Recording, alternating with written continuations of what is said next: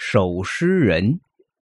西红柿城西殡仪馆新招聘了一位更夫，是位年轻的小伙子，名叫赵聪。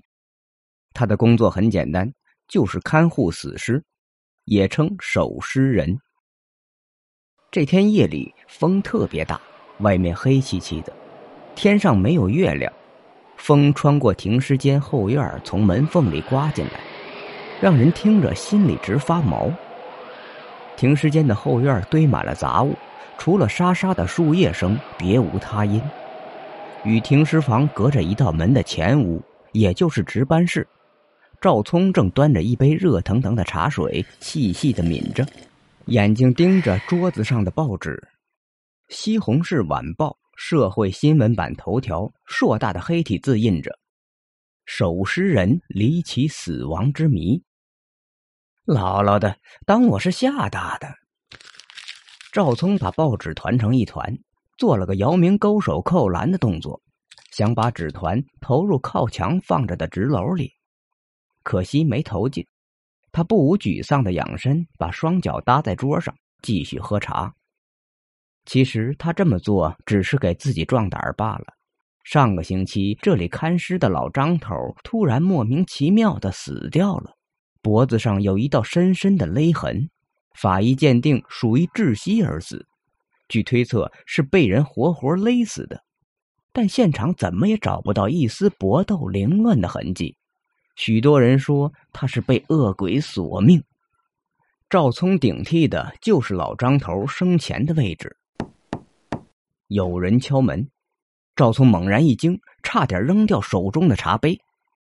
奇怪！这么晚谁还来？难道是领导查岗？不可能的，那帮除了会享受什么都不会，遇到危险跑得比谁都快的家伙，怎么可能深更半夜来查岗呢？带着一丝恐惧，赵聪哆哆嗦嗦的问了句：“是谁？是谁呀？”“我是前院扫地的。”一个沧桑的声音从门外传进来。赵聪定了定神，走过去打开门。一个脸色惨绿、头发又少许花白、年纪五十上下的老头出现在门口。您是谁？有事吗？赵聪问道。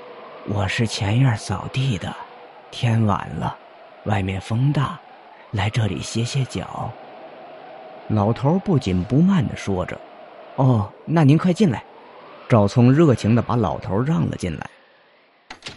不过，尽管他表面热情，可心里却存着疑问：这么晚了，这老头怎么还在工作呀？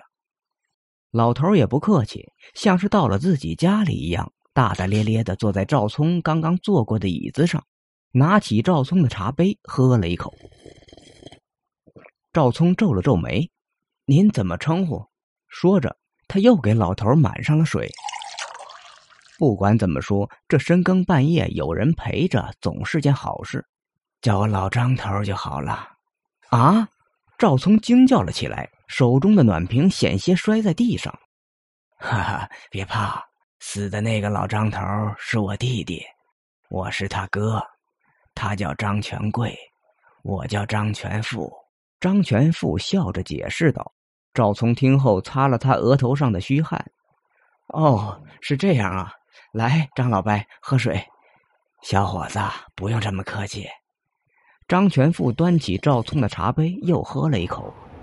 这时，外面的风似乎大了些，不一会儿，竟然狂风大作，似乎是要下雨。猛烈的风灌进小屋，将刚刚被赵聪揉成一团的报纸吹得滚动起来，咕噜噜的滚到张全富的脚下。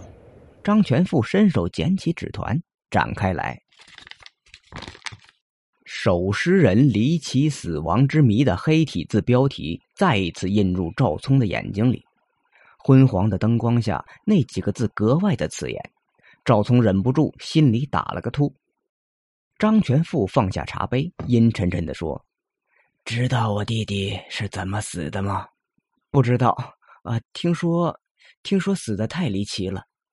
他是被一个女鬼掐死的。”张全富语出惊人，但语速丝毫不变，仍然不紧不慢，让听者有种不寒而栗的感觉。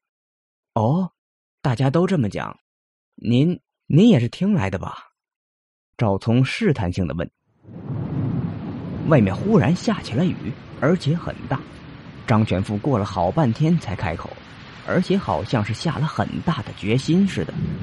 我不是听说，我知道所有事情的经过。您可别耍我，我可有心脏病啊！赵聪吃惊的瞪大了眼珠。这时，张全富忽然诡异的一笑：“我给你讲个故事，是关于我弟弟的故事。”